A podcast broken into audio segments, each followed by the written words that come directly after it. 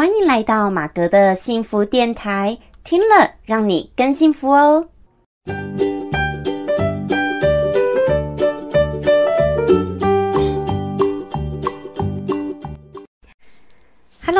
大家好，我是陪你追梦的好妈吉，同时也是节目主持人 Margaret 马格。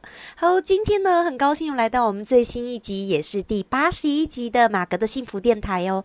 那今天呢，算是延续我们上一集第八十集呢，我邀请我的好朋友 Elaine 来跟我们分享她如何突破人生舒适圈，然后呢，能够从一个呃本来念中医化工，然后后来很早就进入家庭，然后呃相夫教子，还有身兼照顾这个呃顾他的事业工作，到后来呢，他的工作到底发展如何？还有呢，他如何突破舒适圈，又在这个加入这个演员训练班的一些心情故事。那今天呢，就是我们的下半集哟、那我们就赶快紧接着来听下去吧。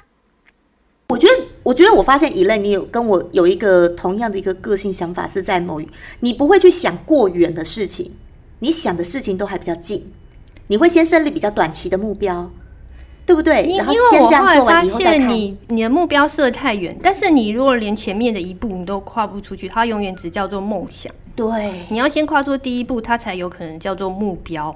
哦，你这段话讲的好好哦，我要截这段话来做那个做预告。我觉得这句话讲的真的很好，哎，我也是这么认，因为很多人常分享很多东西都会习惯哦，好像都是讲很远、很高远的东西，或者说，呃，我我明年一定要做到什么什么，反正就讲一大堆。可是你知道吗？天有不测风云，人有旦夕祸福，还有就是哦，世事难，就是很能计划赶不上变化啦。应该这样讲，计划赶不上变化，就像这个疫情也一样。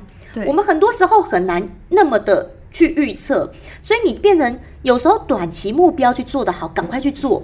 未来怎么样不知道，可是正因为不知道，有时候机会就这样来了，你又会做一个新的选择。对，这个叫做逐梦踏实，对然后一步一脚印。每天我们每一天都是新的一天，我们都是活在当下。你今天做的可能就是明天你的努力的付出。像我现在参加马格的这个 podcast，我以前也没有想到我会来这里，但因为我认识了他，然后我可能又参加了演员训练班，然后居然考上了。他可能觉得说：“天哪，一任居然从说的变成做到了。”他觉得说：“哎、可以来访问一下我这个历程。”那我也很感谢他给我这个机会来这里受访。没有没有，我也很谢谢以类来跟我们做分享，真的，我觉得这是很难得的经验。我想说啊，那天一听到你考上，我就想啊，要来找你录一下，刚好你现在很有这个心情，搞不好等那个过一阵子，等你上完这个课，好、可以再来跟我们分享结业后的那种感想，又不一样啊。对，而且人他他一上就是，如果是你假日班要上四个月，平日班你要上两个半月，就是一个、呃蛮长的一个课程，一次？哎，那那我想知道说他一周上几次啊？一周要上四次，是晚上，因为可能大家白天会有一些工作。很作，密集耶很密集，是密集班，很密集，一天四次哎，不是一天一个礼不是有没有讲错了？一周四次，对。对，很密，这很密。对，哎，一次几小时？一次大概三个小时，哦，真的其实也是很 tough 哎。对，哇，不简单！你再来，何时要开学要上课啦？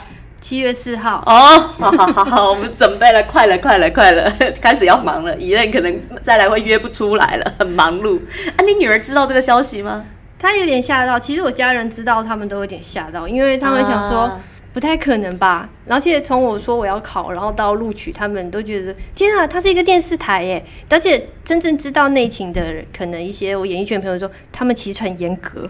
我说、哦对，你也不怕，你知道吗？我也我也是有点被吓到吓到了。不会啦，我跟你讲，你连你知道大体看大体解剖这样子哈，什么医学院都敢去念了，我觉得这个应该对你来说不算什么。就是勇于突破。我觉得你很勇于突破，而且你看，你不设限任何年纪，或者说你是一个妈妈的身份，因为很多的如果做了妈妈的人，就会觉得，哎呀，这个不适合，甚至做爸爸的很多人，我常常听到这样，动不动就说什么啊，我老了，我老了。其实都还很年轻哦，你以五六十岁来看，现在叫什么老？没有什么老，可是就常常，可是五六十岁的人，我有认识五六十，哪有我也很年轻？好，就是我觉得这个是心态的问题。对你一一说自己老，你就跨不出去了，就没办法学新东西。对，你要有一个年轻的心，然后愿意尝试新的东西。像我的朋友，很多都比我小，大概十几岁。但因为我 我都有在接受新资讯，比如说我还要发 NFT，、然后就是做一些新的，比如说科技科技的产业，所以所以我愿意面对一些挑战，然后跟求创新了。对，我觉得这个是很棒的，因为我自己也比较偏向这种个性的人，我就不会说，我从来不说什么啊，我老了什么，我就不会讲这种话，因为我觉得就是我也是对很多新的东西很好奇。你知道我双子座的嘛，就是对很多东西是很好奇，然后我交朋友也不会去设限说年纪，我有很年轻的朋友，也有可能七十几岁的朋友。我都觉得，在每一个朋友身上，只要我觉得这个人值得交，我都可以觉得我在他们身上都会学到东西。对，因为我有些朋友啦，我说比较不敢跨出舒适圈，会觉得说，好像比自己年纪大太多或比自己小太多的人就不能交朋友一样。好像就会觉得说，就会没有话题。对我也觉得不会。你要看对方的个性。对对对对对，而且我觉得就是，我还蛮喜欢从不同的世代当中的人去发现他们的想法跟他们流行的东西，然后我很好奇，然后也觉得这样可以跟社会的脉络跟什么接轨，我就很喜欢。我我的感感觉了，我不知道以类你是怎么觉得你的跨出舒适圈的那种感觉。我的跨出舒适圈就是先从交友开始啊，你也是交 对，对，就觉得这个人如果聊得来，你就聊一下，哎，那他在做什么职业？对对对，然后他的专业是什么？然后你就可以说，哎，那我们可不可以做一些结合？或是聊一聊，就觉得哎，好像蛮有兴趣的。我也想说，那我是不是也可以做做看这个方面的东西？我没有没有太太设限，对，就是不要设限，人生不要太多的设限，那就有无限的可能。人生有没有不要太多的框架？对啊，因为因为我不觉得做一个妈妈或者是职业妇女，对，好像就不能够再做什么，因为我还是有自己的交友空间。对对对对对，很棒很棒。我觉得就是不会说，好像要步入婚姻了或选择这条路，你很多都不能做了。不会啊，反正很多都还是可以做。那我我在想，请问一下一类呢？你刚刚跟我们分享了你跨出舒适圈等等，那我觉得你把自己的生活还有你自己这个人整个形象也是经营的很好，好又是个辣妈。我想请问一下，你在育儿、养育、教育你女儿、教育小孩这上面，有没有什么样的一个心得跟理念呢？嗯，我是会让她多去接触一些呃新的事物，然后让她不要养的，因为她是一个女生，但我没有把她养的过于的娇宠。我想说让她。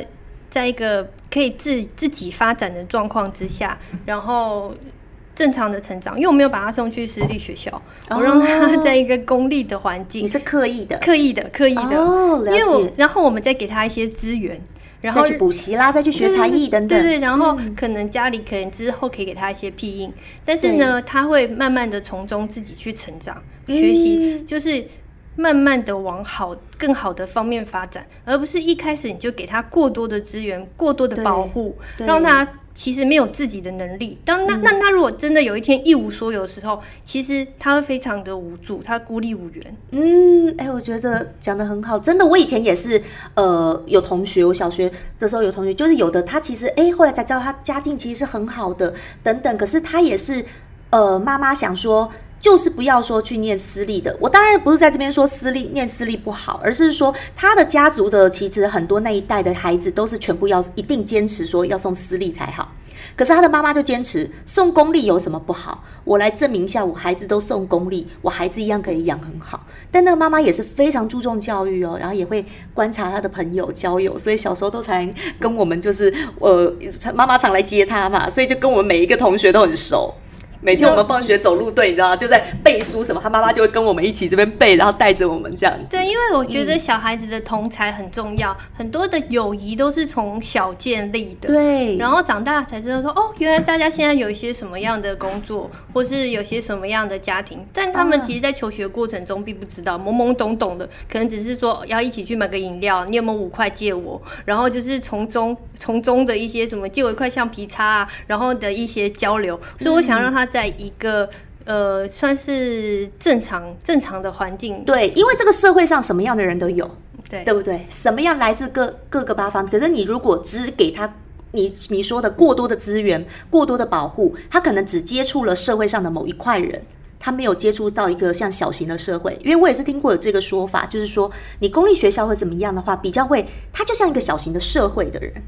就是比较来自，因为我有些朋友，他们也是送小孩去，更夸张的是送到不是私立，他们是森林小学，那就是 有一种更自由发展。但是我对这个是比较有点。就是每一个人的教育孩子的理念不同啦。对对我觉得这对，是父母的理念，对。对那我懂你的孩子的理，你你的方法是还是希望他能够跟这个社会不要太脱轨，正常，然后也要让他要有自己的，以后要有自己的能力。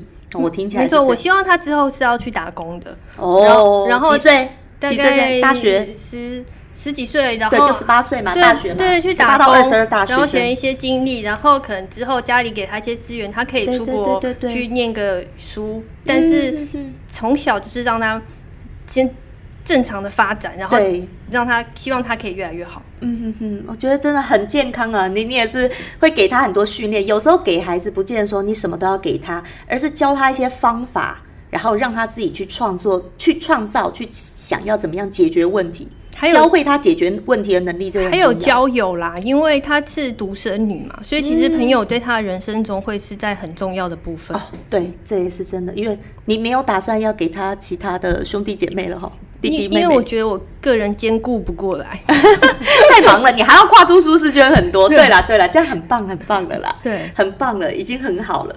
那在你这样子所有人生，我觉得你人生真的经验也是蛮丰富。你看到不同地方，然后念不同的呃，就是学领域哦。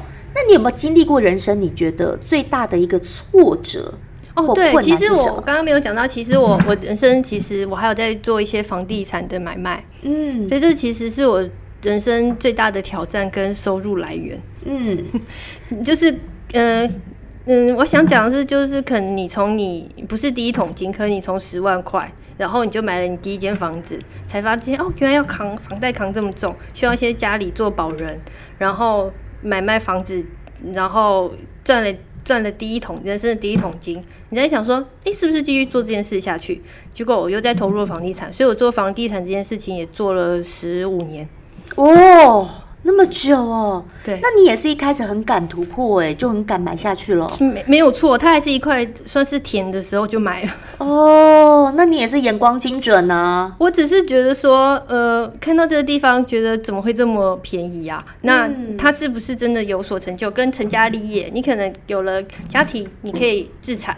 嗯哼哼，对，我就做了。你就做我，所以你真的很有一个，就是马上觉得怎么样，你就你还蛮有魄力的，你做选择不会太慢。对，不会太慢对，但是你要继续坚持做下去，跟你中间一定会面对的挑战，这件事比较难。因为刚刚马哥问我问题，是我人生最大的挫折，对其实就是在房地产哦，真的。你最大的挫折是在房房地产。对，因为我其实后来有了第一桶金以后，我都是在买卖房地产，我都是自己去看屋，然后找销售中心，呃，或者是找房仲，我都是自己处理这件事情，然后所以一直以来都是算算顺遂，算顺遂。嗯，就是到了有一年，大概我做到第十十一年的时候，嗯。我就买了一间我很喜欢的预售屋，在嗯桃园。嗯，我那时候就想说，哦，桃园这个环境我很喜欢，想说是不是之后退休了，就是这间我可以拿来做退休自住的感觉，嗯哼，所以我就先付了头期款。嗯。但是因为我在高雄还有房子，然后我那时候预计要把高雄那边的房产卖掉，然后来付呃桃园这笔的尾款，嗯，就刚好那时候就碰到了房地产大下跌的时候，哦就是因为房地产其实并不是像大家想象中的都是一定可以赚很多的钱，或是很稳定。其实它也是可能像黄金一样，它也是会有起伏当然波动。嗯你必须要撑得住，而且它是一笔很大的资金。对因为一间房子都是几百万、几千万、几亿起跳。对，所以你自己准备资金要非常够。所以我那个时候因为高呃高雄的房地产跟整个房市的下跌，所以如果把高雄那间房子卖掉，我是赔售。哦，可是你又缺那个尾款，对我又缺你缺又缺桃园的那个尾款，房子对我又。缺了桃园那个房子的尾款。但是在一个赔售的状况之下，你拿不回资金回来，你就算把它卖掉也没有用。对，那你那时候有没有想说要去跟银行增贷或怎么样？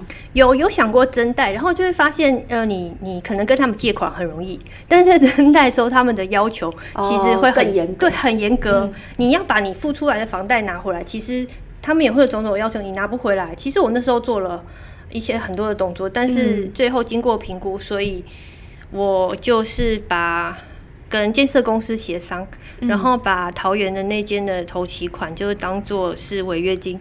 哦，所以那间房子我就是没有买成，然后且赔了违约金。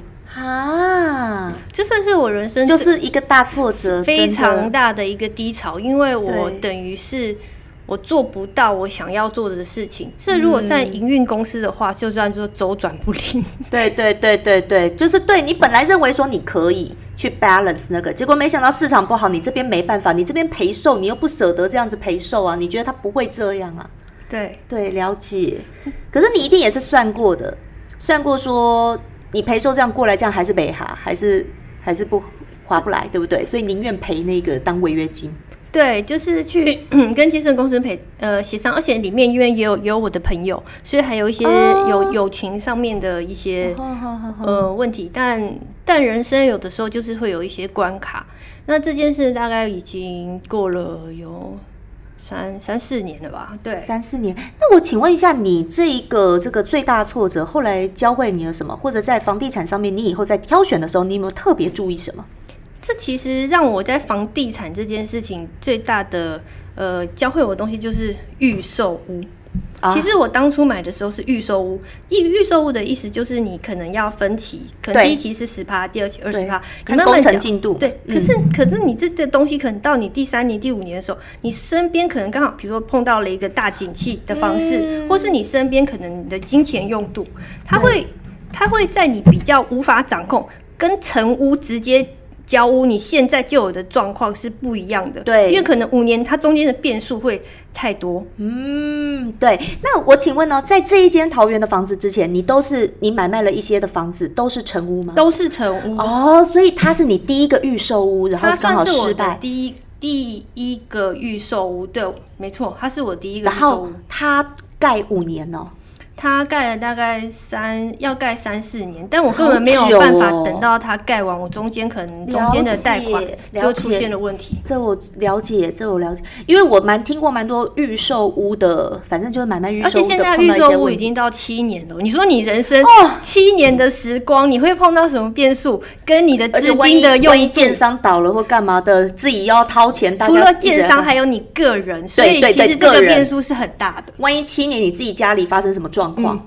对，然后或者你的贷款、你的你的那个工作状况，所以贷款的那个条件又有变，对。什么都有变。哦。那所以我发现是预售屋的问题。对，因为预售屋时间嘛，对对。时间。哦，所以你在那之前都碰成，所以你接下来买新新城屋，了解了解，你都新城屋，所以你后来你还是会觉得说，你在选择，你还是会选择新城屋咯。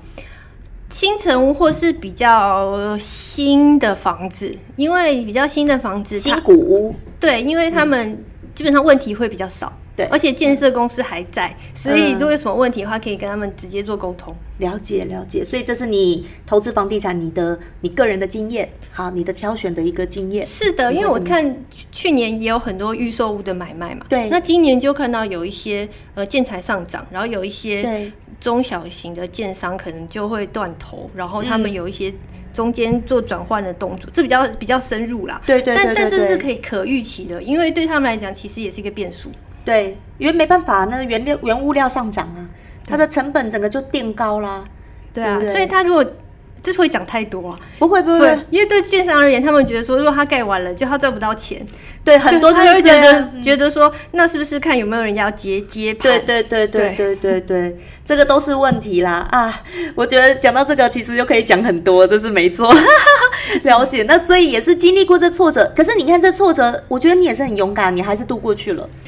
碰到人生挫折，你也是度过去了。对，我就谢谢我一些好朋友，因为我觉得这个是人生的，比如说你就像你创业失败，其实它就是一个挫折，然后你除了赔了钱，你还有自己内心的伤口，你要去把它抚平，告诉自己说你还是可以面对这个伤口，把它抚平，你之后还可以继续再做这件事对情。对对，要自我鼓励，然后看怎么样面对挫折，都会教会我们很多事情。是的。对，很棒。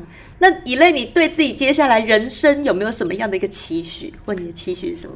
我的期许就是把演员这个专业学好，然后看看可不可以有一些呃演出，然后、呃，或者是说我在医疗方面可以更精进，因为我后来还有去医院医院做工作嘛，然后我觉得医疗它其实也是一个精密的专业，它对我来讲是都是属于比较嗯入门比较难的东西。对，而且医疗它又是一个可以帮助人的，不管你是帮助人变美。好变健康，变得有自信，这都是一个帮助人。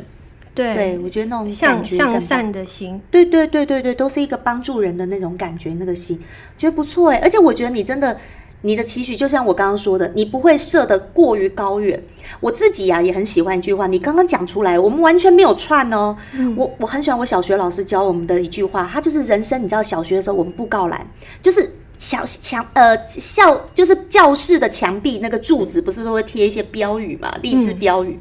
然后我们老师就不是叫我们要贴，呃，人生有梦，逐梦踏实。你刚刚就讲出逐梦踏实，逐梦踏实对这句话，我觉得真的非常好，就勾起我从小很喜欢我老师给我们这句话，因为我也是常常有很多梦想的人，可是越到长大后来，我也才发现经历过很多事件，好、或一些经验，才知道说。啊，生活当中你知道太多不可预测，你反而就是要设立短期的目标，赶快去做，做了发现什么问题或什么的，你就会开始转弯。可是你如果一直想一直想，然后你都永远不敢开始去做，就永远没有可能。对，踏不踏不出第一步，你就有。因为分享一下，因为我有朋友，他就是可能有不孕症，嗯所以他就是在尝试了很多就是一些医学以后，嗯，最后他就去美国找了合法的代理代代理育母，嗯结果他就一直问我说，因为我做医疗，他一直问我说这可行吗？嗯然后我就跟他讲，大概跟我讲了一年左右，但是他做不孕症这个东西已经做了六年了。然后我跟他讲说，你先踏出第一步，你先去美国谈谈看，嗯，嗯，人家愿意接受，然后你才有这个可能。对而且你就算真的小孩生下来，你要把他养大，也是至少二三十年之后的事。我说你要不要先去做做看？对结果他也就踏出了那一步，然后他就有一个现在有两个混血儿的男生，哇，很棒哎，成功了，很棒、啊，他成功了。成功了，恭喜恭喜！就是有时候人生就是要有一才有二，你知道我常在分享《道德经》，《道德经》要讲有最，我有有一句话也是很很好的一句话，就是道生一，一生二，二生三，三生万物。这也是有时候在讲我们人生哦，很多时候都是有很多选择。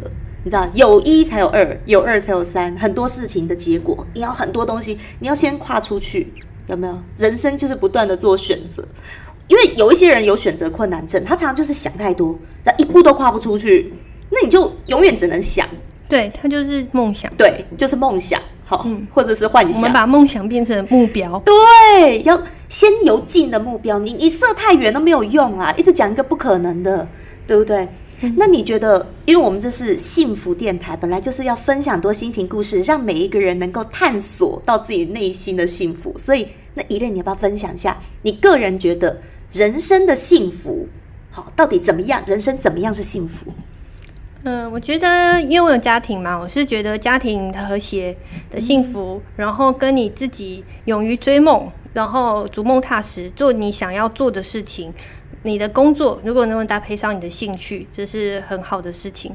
还有你有一些很正向的朋友，你们可以发发牢骚，然后出来吃吃饭，然后你还可能可以有一些自己的阅读、自己的时光。我觉得这来对我来讲是人生最美好的状态。嗯，很棒啊！你每一天，我我常常会跟大家分享，可以每一天去想自己的每一天三件的小事。可是这三件事情可能都是你每天常在做的。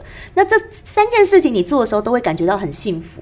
那我不晓得以类你的话呢，哪三件事情会是你每天做，然后你做这三件事的时候觉得很幸福？我我每天都喜欢买一杯饮料，然后想说啊喝饮料的时候对，今天想要买哪一间饮料店，然后可能对叫个外送，或者自己出去买，然后很棒呃，然后晒晒太阳。啊，很棒，就是晒太阳、大自然，这个我也是觉得很棒。然后喝饮料，还有呢，第三件然后我很喜欢一些时尚的东西，我会去看看逛逛，然后就是让自己时尚的配件，我知道一类很喜欢配件，对对对潮流，然后让自己看起来比较有朝气、年轻，我漂漂亮亮的，然后我就觉得很幸福、很开心。我觉得很棒，很棒，真的，我觉得就是每每一个人可以去发掘，就是一些小事情，每天去做，然后就觉得，哎，做这些事情我自己很开心，很幸福，你就会觉得说，其实人生是很多的幸福都在你每天发生，在不断的重复上演，只是大家有没有发现它？我觉得马格是一个很正向然后乐观的人，然后他的这个幸福电台，我也觉得说，呃，认识他这个人对我有很大的呃正向能量。所以我觉得来上他的电台，跟今天有一个和煦的阳光，然后他的那个 呃公司这边还可以看到一零一，然后两个一起聊聊，喝杯咖啡，然后讲一下很艰难的心路历程，因为人生都是不容易的。对，真的人生不容易，每一个人都有自己的挫折，你知道，都不要看人家每天笑笑。我有一些朋友，你知道吗？呃，就是常常就说，哎，马哥，我看你每天都好像笑得很开心，都笑笑的，好像都没什么事呀。我说没有，我说我也是很多的压力烦恼，只是说。我就是会去发掘，也是因为人生有一些挫折，然后就开始发掘每天你所拥有的或幸福快乐的事情。然后我每天喝咖啡的时候就很幸福，就是就是喝一杯饮料。如果你旁边有一位陪着你的朋友，你会觉得哦，人生很美好。这也是因为为什么我最近做这些事的原因，因为我希望跟我的朋友多些交流，大家就更多一些交流跟话题。有时候，哎，我觉得人真的要这样，有时候多交流就会有一些新的火花跟 ideas。所以你可能就会有一些动力，然后做一些别的事，对，努力向前冲，对，很棒。好，我们非常非常感谢伊 lenn 今天来跟我们分享他这个勇于跨出舒适圈，还有人生这么多精彩的一个心路历程跟故事，好不好？非常谢谢。那也许呢，等伊 lenn 哈，他把这个演员训练班这个很密集两个半月哦，很艰难的课程结业了之后，哦，可以再来跟我们分享他的别的心情故事，又会有别的。好的，没有问题，因为我人生会继续。往前走，做突破。对对对对，以后再邀请一类人，会有什么新的故事，都欢迎来上我们的节目喽。好，我们感谢今天大家今天的收听。那如果你喜欢今天这则 podcast 的话呢，别忘记帮马哥可以多分享出去。那有什么相关的心其他心情故事，也可以寄 email 给我，或者是 IG 私讯跟我们来做分享喽。好，那其他相关的资讯我再放在下方。那一类，如果你有什么相关资讯想要分享的话，也可以给我，我们再放在下方喽。好的，好的，好好好，谢谢。那我们。下次再见喽！祝大家每天过得很幸福开心。我们一起跟观众说拜拜，祝大家幸福，拜拜，拜拜。